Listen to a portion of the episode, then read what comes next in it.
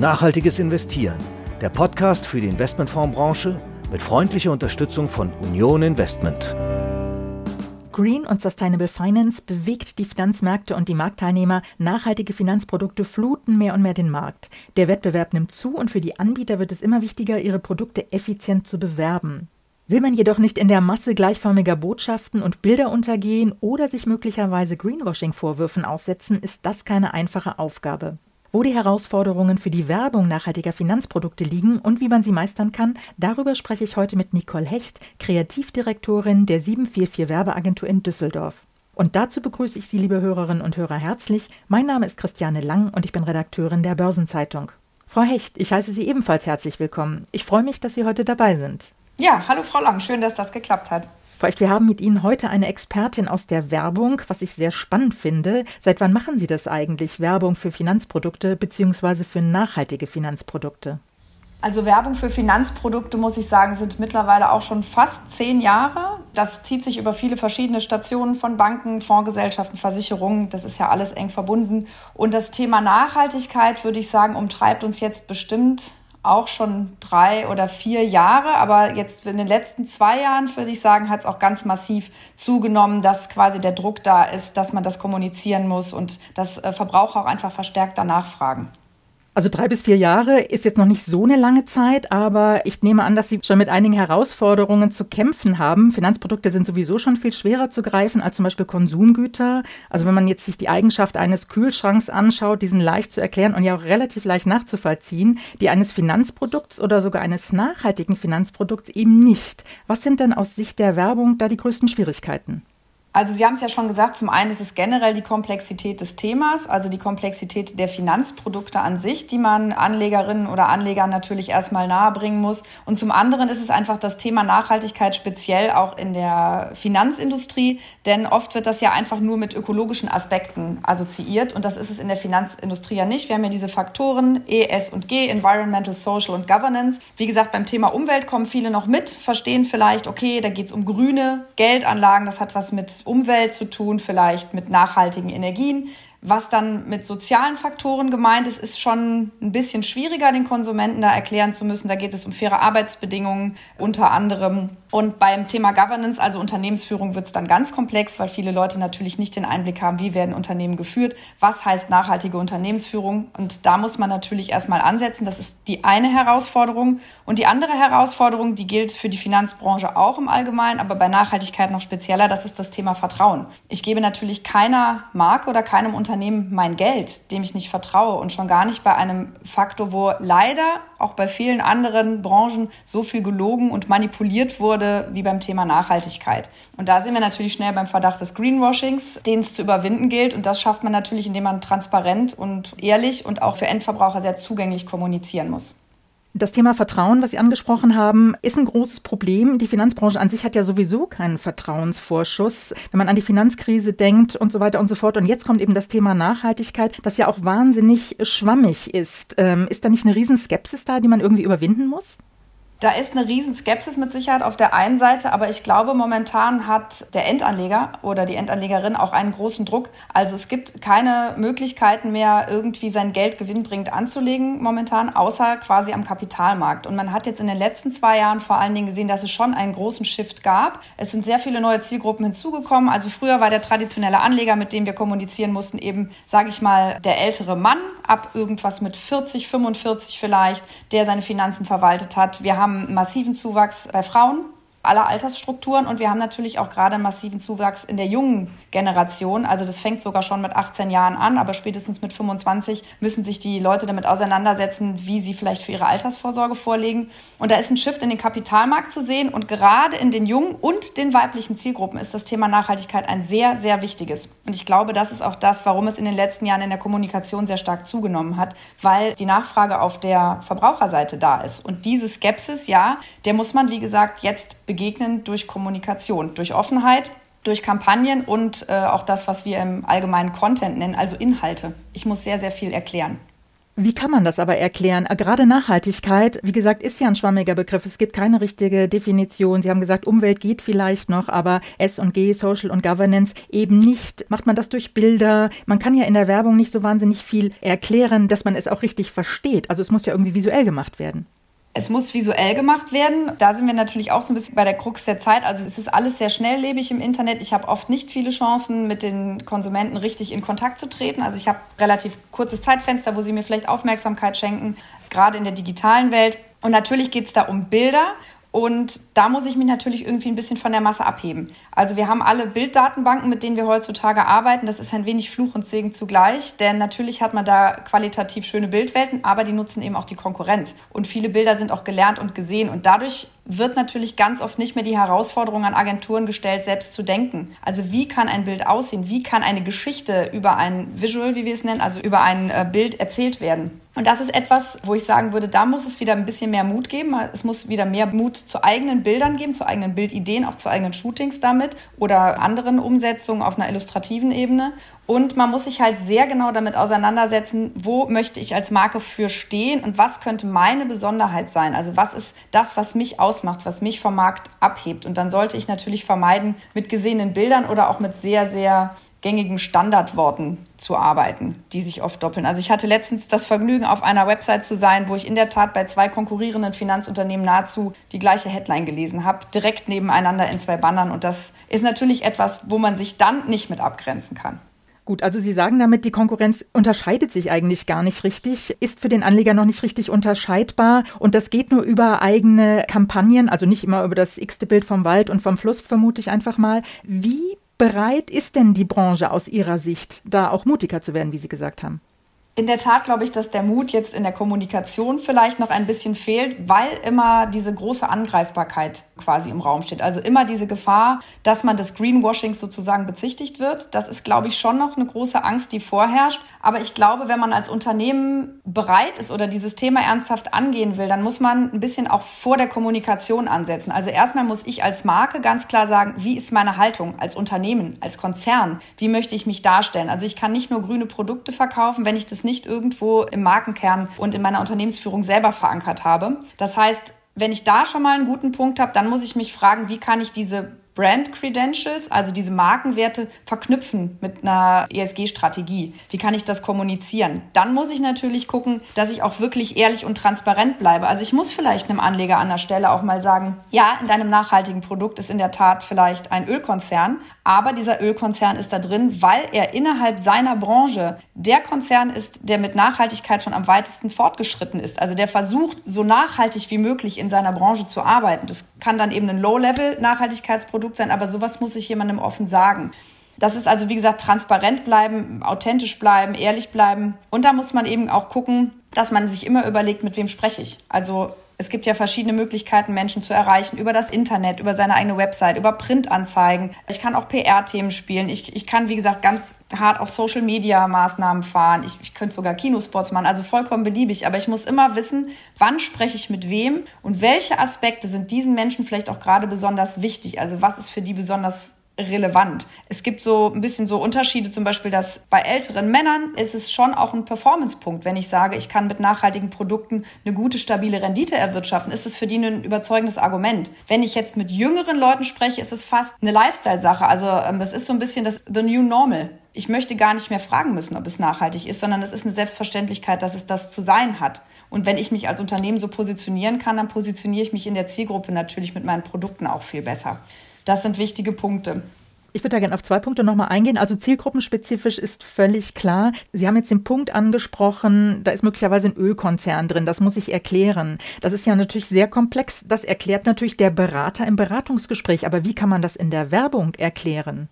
Also in der Werbung, das ist das, was wir oft Content nennen. Das heißt, dass man quasi Inhalte zusammenstellt. Also dass ich eben vielleicht nicht nur einen Banner habe, der auf mein Produkt verlinkt, sondern ich habe auf dann, wenn ich schon nur in Anführungszeichen den Banner mache, habe ich auf meiner Produkt-Landing-Page eine Geschichte dazu. Also ich muss Geschichten erzählen. Jetzt keine Lügenmärchen, aber ich muss eine Story haben, die erzählt, was ist in dem Produkt, was kann das Produkt, warum hat das Produkt vielleicht auch einen nachhaltigen Einfluss auf die Welt, dass ich wirklich jemanden mitnehme in diese sehr, sehr tiefe und schwierige Welt. Denn wie gesagt, der Berater ist schon zehn Schritte weiter als der Endanleger und das Unternehmen ist wahrscheinlich tausend Schritte weiter. Und man muss halt wieder gucken, wo ist der Anfangspunkt? Wo muss ich einsteigen und anfangen, die Geschichte zu erzählen und irgendwie ein bisschen ein Verständnis für die Rubrik zu schaffen. Und wenn ich das schaffe, bevor ich einfach dann hart zu meinem Produktverkauf komme, zu sagen, okay, wenn der nachhaltige Ölkonzern quasi dann die Benchmark in der Branche wird, dann hast du vielleicht auch einen Einfluss mit deinem Investment, weil alle anderen nachziehen. Das heißt, Öl ist jetzt nicht das Beste, aber wir brauchen es momentan noch und wenn, dann brauchen wir es so nachhaltig wie möglich. Ist das eine Option für dich? Und vielleicht auch anbieten, wenn das für dich keine Option ist. Dann haben wir hier andere Produkte, die sind irgendwie härter gescreent mit einem anderen Rating dahinter, in einer anderen Kategorie, die sowas komplett ausschließen. Das gibt es auch. Also, dass ich quasi da auch Absprungmöglichkeiten schaffe, wenn jemand sich vielleicht noch nicht angesprochen fühlt. Also das visuell umzusetzen, stelle ich mir wirklich schwer vor. Ich würde aber nochmal auf noch einen Punkt kommen, den Sie auch angesprochen haben. Sie haben gesagt, jeder Anbieter braucht eine eigene Geschichte. Wie macht man das, wenn jeder jetzt einen grünen Aktienfonds hat, Deutschland, grünen Aktien für Europa oder was auch immer, die ähneln sich ja die Produkte. Wie kann man daraus eine eigene Geschichte machen? Also in der Tat ähneln die sich wirklich alle sehr stark. Also da, da haben wir auch oft die Herausforderung, das abzugrenzen. Aber jedes Unternehmen geht ja mit dem Thema ein bisschen anders um, hat vielleicht einen anderen Ansatz, die Unternehmen auszuschließen oder auszuwählen, hat andere Gesprächsansätze mit den, mit den Unternehmen oder manche haben eigene Ratings, nach denen sie das bewerten, weil es momentan ja noch keine allgemeingültigen Standards gibt, die so in der Branche quasi komplett angekommen sind. Das ist schon mal ein Punkt, dass ich ein bisschen erzählen kann, wie gehe ich als Marke da dran was unterscheidet mich quasi inhaltlich von den anderen. Und natürlich hat auch jede Marke einen eigenen Look, eine eigene Bildsprache und eine eigene Welt, in der sie sich bewegt. Manche sind klassisch traditionell, manche sind vielleicht ein bisschen moderner und jünger von ihrem Auftreten. Und da kann ich eben gucken, dass ich mit den Markenwerten, die ich habe oder mit dem, mit dem, was die Marke mir vorgibt, quasi ein bisschen eine eigene Welt kreiere. In der Tat, es wird immer ähnlich bleiben, weil die Produkte ähnlich sind. Aber ich muss gucken, dass ich die Geschichte quasi in meinem Stil erzählen kann. Sie haben vorhin auch gesagt, im Augenblick sind die Unternehmen vielleicht nicht ganz so mutig, weil es eben auch um die Greenwashing-Gefahr geht. Im Markt gibt es ja immer wieder Greenwashing-Vorwürfe, manchmal mehr, manchmal weniger. Was macht das mit der Werbung? Also nicht nur, dass sie im Augenblick vielleicht weniger mutig ist, hat das auch Auswirkungen auf die Auftragslage, dass die Unternehmen weniger Marketing oder Werbung machen? Spüren Sie das irgendwie? Also die Auftragslage, würde ich sagen, verändert sich dadurch nicht, aber vielleicht die Inhalte. Also ich glaube, manchmal ist dann vielleicht doch eher nochmal der Schritt zurück. Das, was die Unternehmen tun, dass sie sagen, hm, dem Thema möchten wir uns jetzt gerade nicht aussetzen oder den möglichen Vorwürfen möchten wir uns nicht stellen. Das passiert uns vor allen Dingen im Social-Media-Bereich, weil es ja ein sehr schnelles, sehr direktes Medium ist, wo man sehr oft gutes, aber auch viel negatives Feedback bekommt, was sich verselbstständigen kann. Und das ist so ein Punkt, wo Marken dann oft nochmal ein bisschen zurückzucken und sagen, über das Thema möchten wir nicht sprechen oder das möchten wir jetzt so konkret nicht darstellen, weil wir uns zu angreifbar machen. Das passiert in der Tat. Trotzdem glaube ich, dass der Markt bei uns sogar eher gewachsen ist, weil es die Herausforderung gibt, darüber zu sprechen. Und es kommt ja Mitte des Jahres quasi auch die Verpflichtung, in Beratungsgesprächen darauf hinzuweisen oder darüber informieren zu müssen, dass es die Option gibt und ob man das möchte. Das heißt, der Branche ist sehr wohl bewusst, dass sie etwas tun müssen und dass sie sich jetzt positionieren müssen. Und sie merken ja auch, dass in dem ganzen anderen Lebensumfeld Bio-Essen und weniger Fleisch essen und nachhaltige Mode tragen, dass das immer mehr wächst. Und das steht ihnen auch bevor und da müssen sie eigentlich jetzt zwingend mitgehen.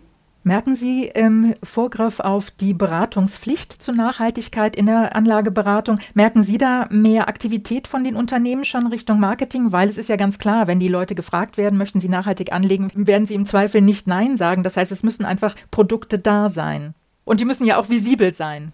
Genau, also die Produkte können Sie natürlich jetzt nicht schnell schaffen. Wenn man jetzt Anbieter hat, die da vielleicht noch nicht so eine große Palette haben, dann müssen die halt schauen, wie können sie die Produkte, die sie haben, gut platzieren. Aber in der Tat, die Marken, die vielleicht schon relativ gut aufgestellt sind und eine große Produktpalette haben, die gucken natürlich jetzt auch, dass sie sich sozusagen generell als nachhaltigen Player positionieren und das auch in der Kommunikation. Und ich glaube, seitens der Marken wird da viel geleistet, erstmal Richtung Berater, dass da inhaltlich eine Aufklärung stattfindet, also dass man die Berater schult. Man darf aber nicht vergessen, was ich vorhin auch sagte, die Zielgruppen werden immer jünger und viele gehen gar nicht mehr zum Berater. Also ich kann nicht nur in der Bank sichtbar sein, sondern ich muss überall sichtbar sein und meine Geschichte erzählen. Und viel Aufklärung findet heute einfach alleine über das Internet statt. Und da muss ich gucken, dass ich an diesen Orten zeige, was ich kann und wie nachhaltig ich arbeite. Was sind denn aus Ihrer Sicht die größten Fehler, die Sie gesehen haben in Bezug auf eine Kampagne für nachhaltige Finanzprodukte?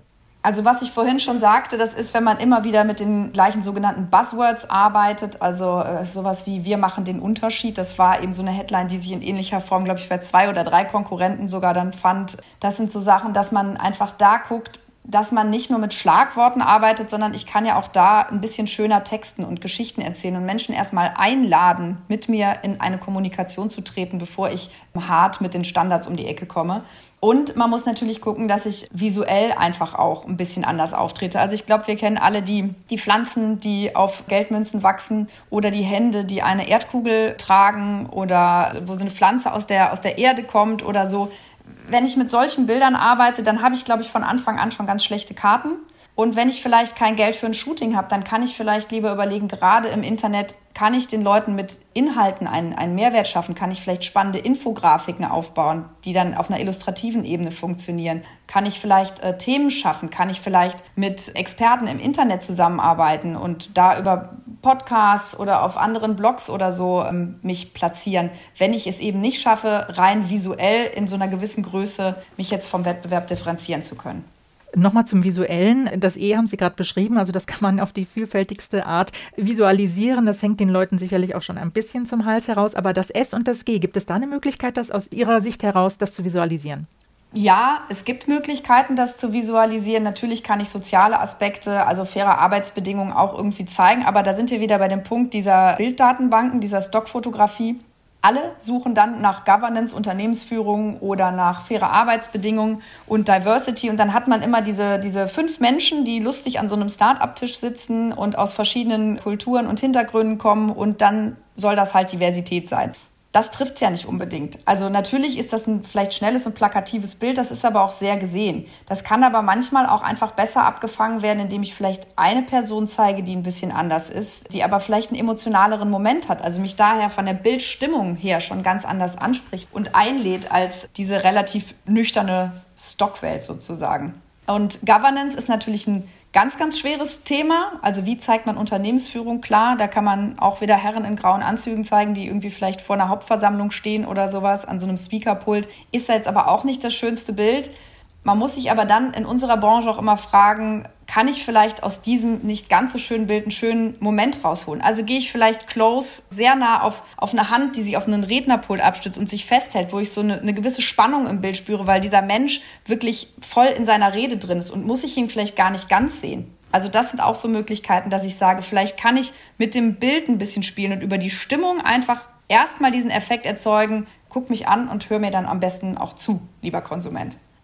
Vielleicht ganz zum Schluss vielleicht nochmal auf den Gegensatz Konsum, Werbung und eben Finanzproduktwerbung, Finanzwerbung. Bei der Konsumwerbung, das ist für den Verbraucher leicht. Da geht es darum, Produkte zu mögen und zu verbrauchen. Finanzprodukte an sich sind ja schon schwierig. Da hat der Deutsche insgesamt eher eine Aversion. Wie muss man das in der Werbung umsetzen? Ja, da sagen Sie einen wahren Punkt. Also die Sache ist, diese ganzen Konsummarken möchten oft gerne inszeniert werden als sogenannte Love Brand. Also das ist so ein Schlagwort bei uns in der Branche, wo man einfach eine Marke etabliert. Äh, klassische Beispiele, diese, diese Softdrink-Riesen zum Beispiel, das ist so eine Love Brand, wo man einfach sagt, die Marke liebe ich, ich finde die toll. Ne? Ich bin einfach gerne Fan von dieser Marke. Und wir haben oft in Kundenbriefings auch gelesen, dass sie eine Love Brand werden wollen. Und ich finde, wenn ich der Branche eins raten kann, dann ist es wirklich den Fokus nicht so sehr auf die Love Brand zu setzen. Und Banken oder Versicherer müssen keine oder Investmentgesellschaften müssen keine Unternehmen sein, die man liebt, sondern die müssen eine Trust Brand werden. Also die müssen eine Marke sein oder werden, der Anleger und Anlegerinnen vertrauen können. Ich gebe denen mein Geld. Also ich gebe denen im Zweifelsfall sogar sehr viel Geld. Und ich möchte dann vielleicht auch noch im Speziellen, dass dieses Geld ehrlich und transparent und nachhaltig angelegt ist. Also das ist nochmal etwas, wo ich mehr Vertrauen reingeben muss. Und gerade in den letzten zwei Jahren haben wir gesehen, wahrscheinlich eben auch jetzt durch die gesellschaftlichen Herausforderungen der Pandemie, dass Vertrauen ein Markenwert ist, der mittlerweile den höchsten Stellenwert gewonnen hat. Und deshalb muss man halt gucken, dass man transparent ist, dass man authentisch ist, dass man wirklich sich das Vertrauen der Anlegenden sozusagen erarbeitet und dann auch behält. Also das ist etwas, wo ich sagen möchte, Werdet Trust Brand und vergesst die Love Brand, wenn ihr Finanzdienstleister seid. Das war ein sehr schönes Schlusswort. Also Vertrauen ist alles, was aber schwierig ist zu gewinnen, weil es eben so komplex ist und schwer verständlich. Eine große Herausforderung für die Werbung. Frau Hecht, ganz herzlichen Dank. Ich habe mich sehr gefreut, dass Sie da waren. Danke Ihnen auch. War ein schönes Gespräch.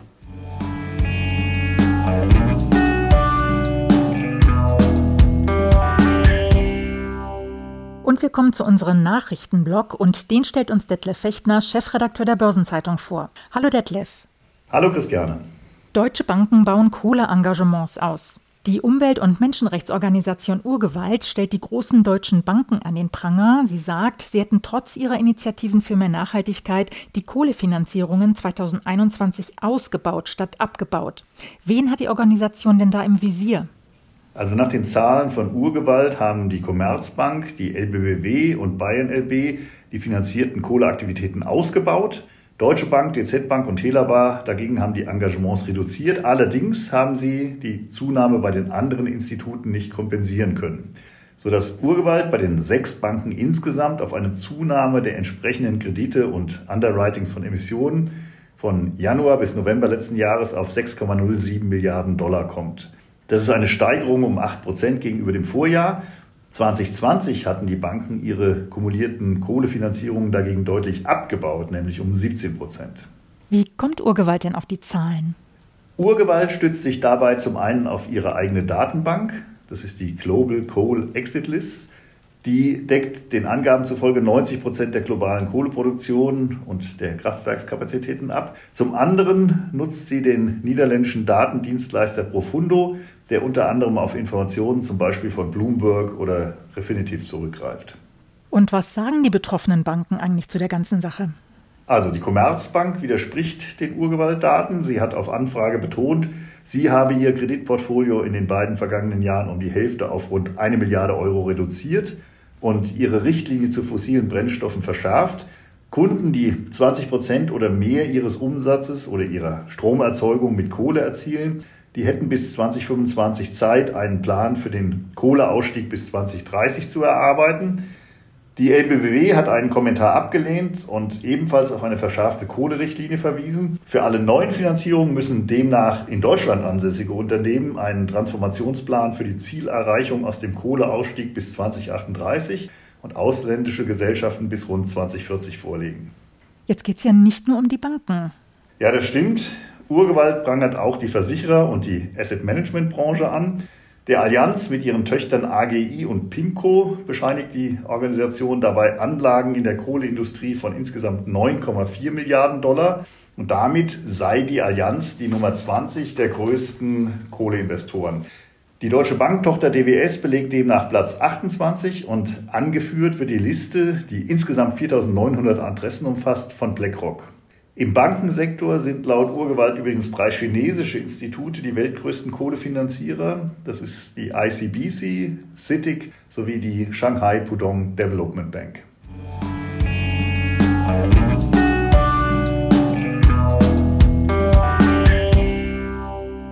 Sozialtaxonomie nimmt Gestalt an. Die Europäische Union ist bei ihrem Vorhaben einen Schritt vorangekommen, die Taxonomie, also das Klassifikationssystem für nachhaltige Wirtschaftsaktivitäten zu schaffen. Der Abschlussbericht der Expertengruppe, die die EU-Kommission berät, liegt jetzt im Entwurf vor. Detlef, die Aufregung um die Klassifizierung von Atom- und Gasenergie in die grüne Taxonomie ist noch sehr präsent. Jetzt nimmt auch die Sozialtaxonomie Gestalt an. Wie soll sie denn aussehen? In dem Entwurf dieses Abschlussberichts, der der Börsenzeitung vorliegt, wird unterstrichen, dass sich die künftige Sozialtaxonomie maßgeblich an der bereits bestehenden Umwelttaxonomie orientieren soll. Damit würde die EU-Kommission dem Wunsch vieler Marktteilnehmer entsprechen, die eine gemeinsame Struktur für Soziales und Umwelt erwarten. Um beide Klassifizierungen eng zu verknüpfen, schlagen die Experten vor, in die künftige Sozialtaxonomie Mindestgarantien für den Umweltschutz zu integrieren. Also nach dem Do Not Significant Harm Prinzip soll auf diese Weise sichergestellt werden, dass die Sozialtaxonomie nicht auf wirtschaftliche Aktivitäten anwendbar ist, die klar umweltschädlich sind. Also wenn ich das richtig verstehe, heißt das, was in der Taxonomie als sozial gilt, darf zumindest unter Umweltgesichtspunkten nicht braun sein. Ja, genau so ist es. Und um welche Kriterien geht es in der Sozialtaxonomie genau? Im Zentrum sollen drei Ziele stehen. Erstens menschenwürdige Arbeit, zweitens angemessener Lebensstandard und Wohlergehen für die Endverbraucher und drittens integrative und nachhaltige Gemeinschaften. Dabei weisen die Experten darauf hin, dass klar zwischen inhärenten Vorteilen, also etwa weil Arbeitsplätze geschaffen oder Steuern gezahlt werden, und zusätzlichen sozialen Vorteilen unterschieden wird, zum Beispiel die Verbesserung des Zugangs zu einer hochwertigen Gesundheitsversorgung. Solche Ziele wiederum sollen nach der Art ihres sozialen Beitrags differenziert werden. Ich zitiere, es gibt wesentliche Beiträge, die sich eher auf den zusätzlichen sozialen Nutzen der Tätigkeit selbst konzentrieren, wie die Erforschung und Vermarktung von Arzneimitteln. Zitat Ende, heißt es etwa in dem Papier. Andererseits gäbe es substanzielle Beiträge, die sich auf die Vermeidung und Bewältigung negativer Auswirkungen auf Arbeitnehmer und Verbraucher konzentrieren, so wie etwa Arbeitsschutz. Das klingt schon mal ziemlich kompliziert. Solche Kriterien sind natürlich oft auch weniger greif und messbar als Umweltfaktoren. Da wundert es ja nicht, dass es sofort Kritik gibt. Oh ja, die gibt es in der Tat. Der CSU-Europaabgeordnete Markus Ferber hat auf das, ich zitiere, derzeitige Drama um die grüne Taxonomie verwiesen und erklärt, die EU-Kommission und das Expertengremium wären gut beraten, ich zitiere wieder, nicht gleich das nächste Fass aufzumachen. Denn obwohl es bei der grünen Taxonomie zumindest objektive wissenschaftliche Kriterien gibt, könnte man sich dennoch nicht auf ein gemeinsames Verständnis von Nachhaltigkeit einigen, argumentiert Ferber. Er fürchtet, dass der Streit umso größer sein wird, wenn jeder seine subjektiven Vorstellungen von sozialer Gerechtigkeit kundtut. Sozialpolitische Fragen sollten nach seiner Überzeugung über die Sozialpolitik gelöst werden, nicht über die Finanzmarktregulierung.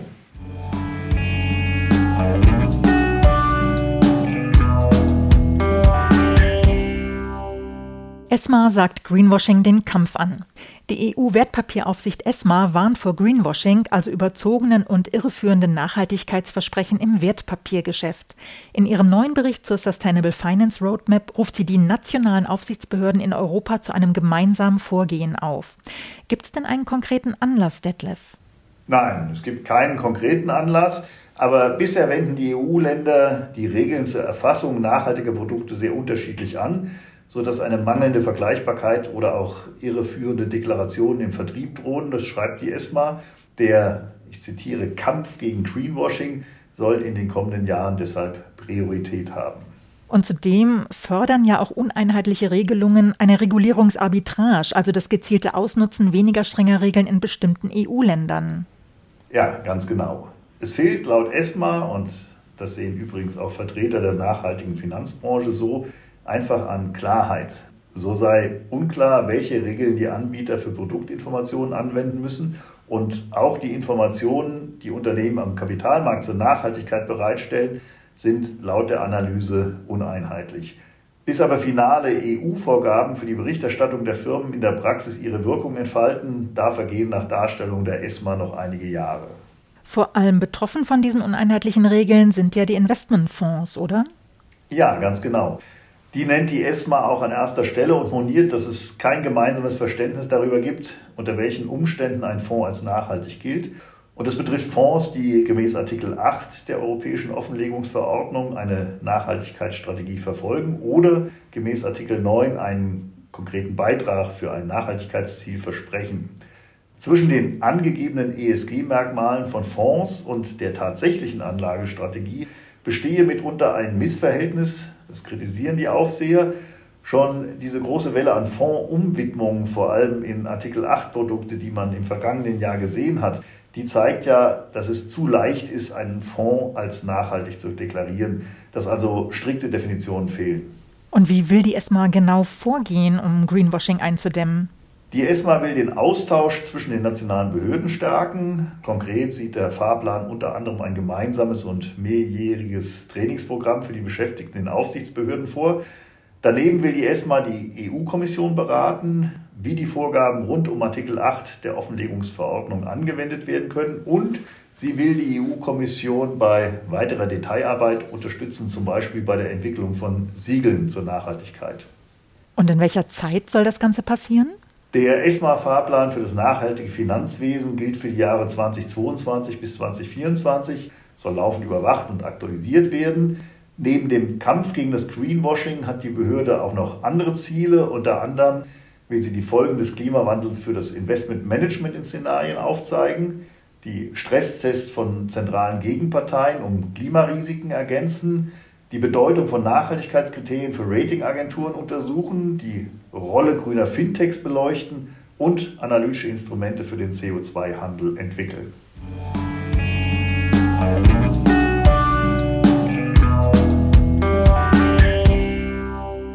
Und damit sind wir am Ende unserer Episode angelangt. Wir bedanken uns für Ihr Interesse und verabschieden uns für heute.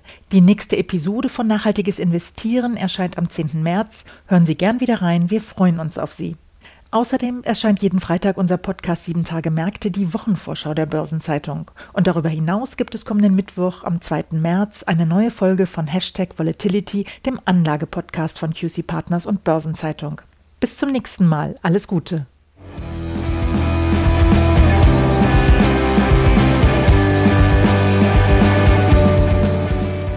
Nachhaltiges Investieren, der Podcast für die Investmentfondsbranche mit freundlicher Unterstützung von Union Investment.